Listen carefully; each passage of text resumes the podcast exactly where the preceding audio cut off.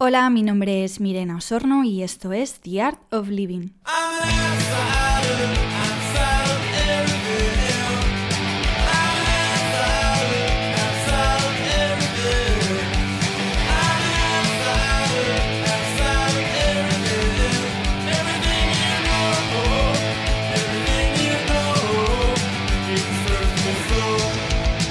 Para este episodio voy a estar sola, por lo que va a ser un poco más corto de lo habitual. Hay un tema al que llevo tiempo dándole vueltas y del que me gustaría hablar. Este tema es lo que yo llamo el mito del outsider.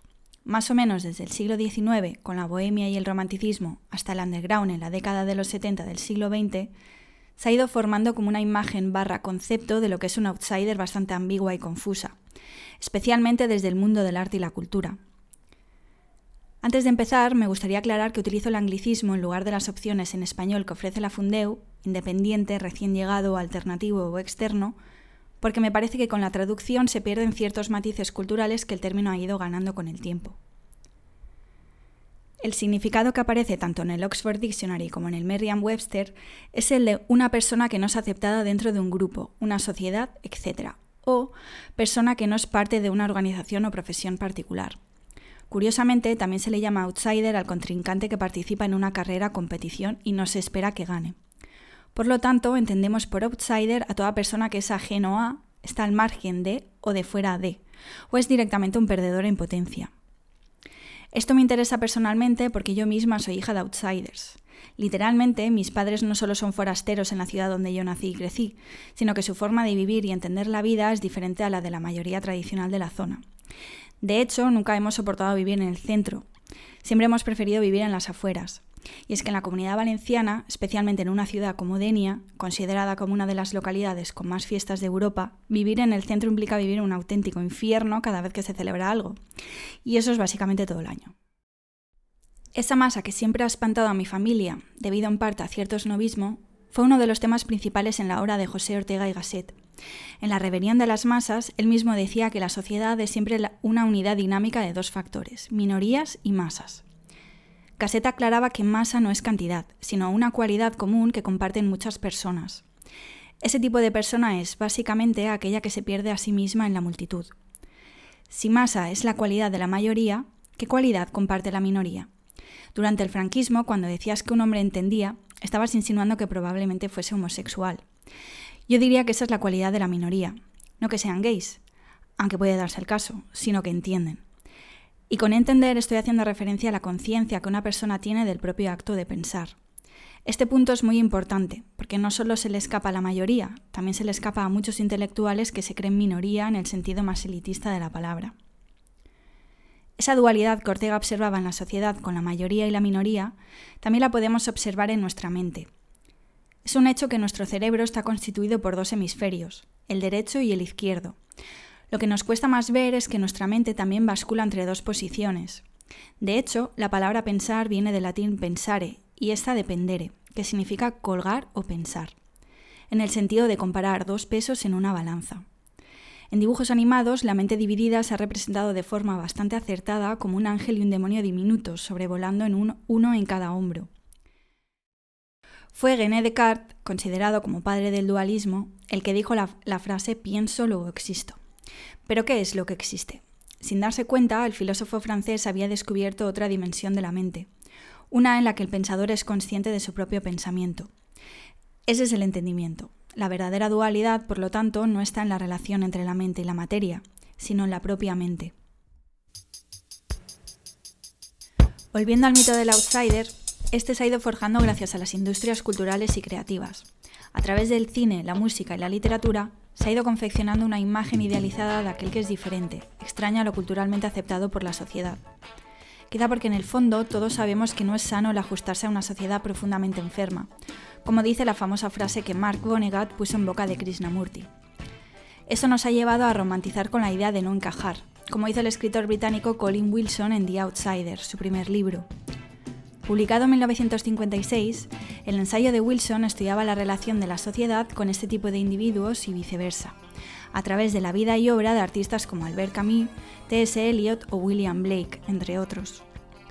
Por otro lado, también se ha asociado con el concepto de minoría social, como sucede en la novela The Outsiders de Susan e. Hinton, publicada por primera vez en 1967 y adaptada al cine por Francis Ford Coppola en 1983.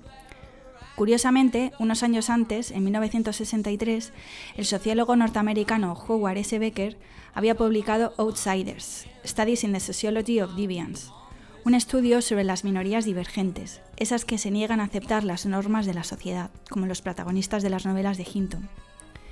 Si bien ambos ensayos son acertados, inevitablemente tropiezan con la dualidad del pensamiento, lo que termina generando confusión en cuanto a conceptos y significados. Y es que no hay que olvidar que son muchos los motivos por los que una persona puede divergir o quedar excluida de la sociedad. Un niño feral, una persona con síndrome de Down o un drogadicto son tres ejemplos de personas que se quedan fuera del sistema, pero no implica que todos ellos hayan alcanzado esa clase de entendimiento que he mencionado antes.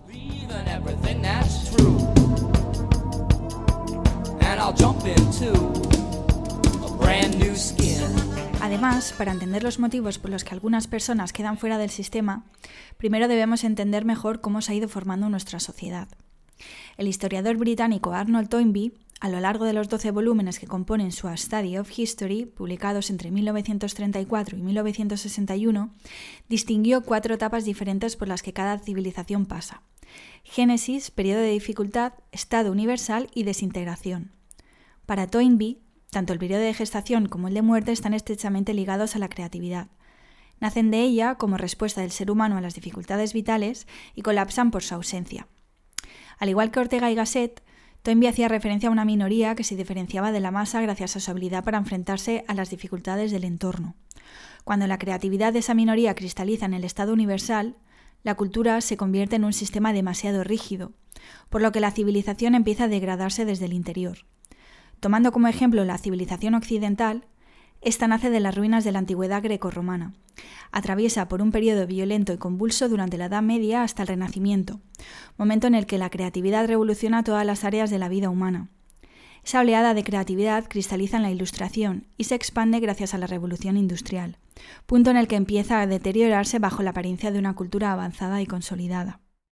En este punto me gustaría leer un trocito de lo que escribió David Bohm sobre el orden generativo de la sociedad en su libro Ciencia, Orden y Creatividad, a ver si así se entiende mejor lo expuesto por Toynbee. Para mantener las cosas tal como están, la cultura se ve forzada a reaccionar de maneras básicamente erróneas, como por ejemplo la fragmentación. En el capítulo 1 mostrábamos cómo, al pasar por alto las conexiones de cada cosa con la totalidad de su contexto, se crea la ilusión de que las ideas, estructuras e instituciones más apreciadas pueden continuar sin cambios de manera indefinida. Esta fragmentación es parte de un proceso más amplio, en el que la sociedad y la cultura se defienden del conocimiento de los hechos que exigen realmente un cambio. Así, y como ya señalábamos en el capítulo 1, la mente queda atrapada en un juego sucio que da lugar a la ilusión y al engaño, esto lleva a la sociedad a comprometerse en confabulaciones con el fin de defender las ilusiones y los engaños.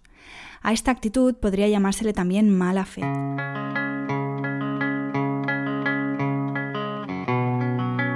Recapitulando un poco, mitificar al outsider y a las minorías es un arma de doble filo, especialmente cuando se hace desde el especialismo. Aunque no encajar pueda ser un buen síntoma, el aislamiento, el vivir aparte o a la contra y todo lo que venga con el prefijo anti no contribuyen a deshacer ese juego sucio del que hablaba Bohm, más bien lo refuerzan, porque el aislamiento siempre deviene en locura. Como ejemplo tenemos el caso de Charles Manson. En una época en la que la figura del hippie recordaba una versión moderna de Jesús de Nazaret, recordemos que en esa época además llegó la versión superstar a Broadway, Manson representó al anticristo de aquel movimiento. Su profunda sensación de aislamiento y su incapacidad de seguir ciertas normas sociales le llevó a generar un gran desorden.